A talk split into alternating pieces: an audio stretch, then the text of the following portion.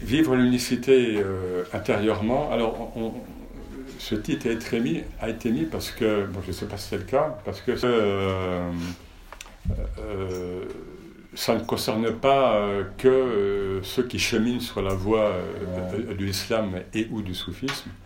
L'unicité est, est, le, moteur hein, de, de, tout, de toute tradition spirituelle authentique. Bon, euh, on trouve ça bien sûr dans l'hindouisme avec le Vedanta, l'Advaita Vedanta, on trouve ça dans, euh, un, chez Maître on trouve ça, etc. etc. Euh, parce que ça ne peut pas être autrement.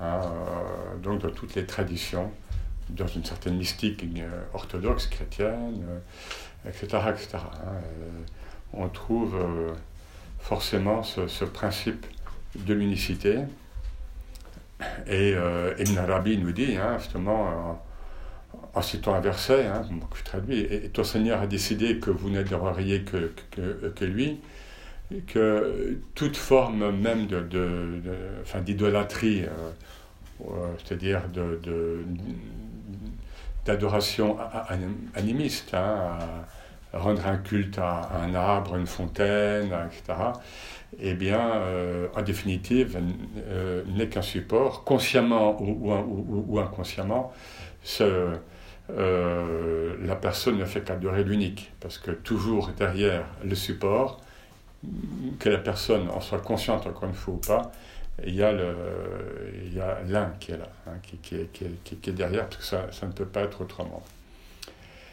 Voilà, alors, un, mot quand même, mais après on, va le revoir ce terme, euh, mais un mot sur le sens du mot tawhid. Alors, en arabe, hein, parce que chaque chose euh, dans la langue arabe en général fait sens, hein, puisque les sens affleurent en, langue arabe, ce n'est pas toujours le cas dans d'autres langues, et notamment dans, des termes ou coraniques ou des termes clés. Hein, le, oui? Voilà, donc, Tawhid, un peu de grammaire, c'est le, c'est le masdar, c'est le nom de la deuxième forme dérivée.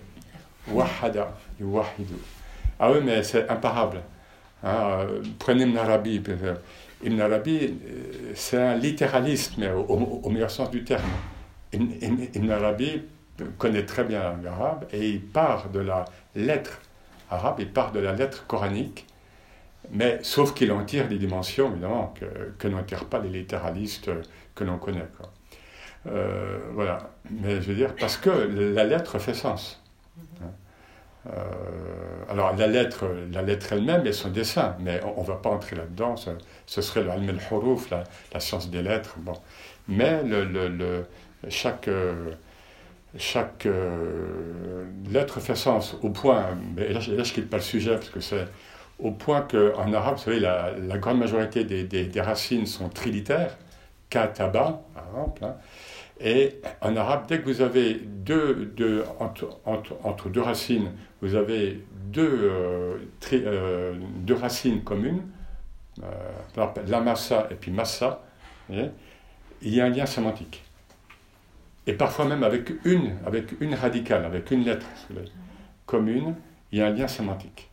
Et c'est euh, faramineux. Lorsqu'on découvre ça, c'est-à-dire qu'il y, a un réseau souterrain de liens sémantiques dans la langue arabe, et, donc cette langue n'est pas descendue euh, chez n'importe qui. Mais là, je ne parle pas du prophète, je parle des Arabes. Hein, l'an en 600. Euh, voilà. Alors, donc, wahada, la deuxième forme, elle a un sens actif. Euh, c'est une forme active transitive. C'est-à-dire, wahada, euh, c'est activer notre reconnaissance, notre conscience de l'unicité. Qu'est-ce que ça veut dire? Ça veut dire que, c'est jamais acquis. Et donc on va le revoir. Et donc ça veut dire que t'as beau être né musulman, musulmane, etc. Tawhid, tawhid, une forme active.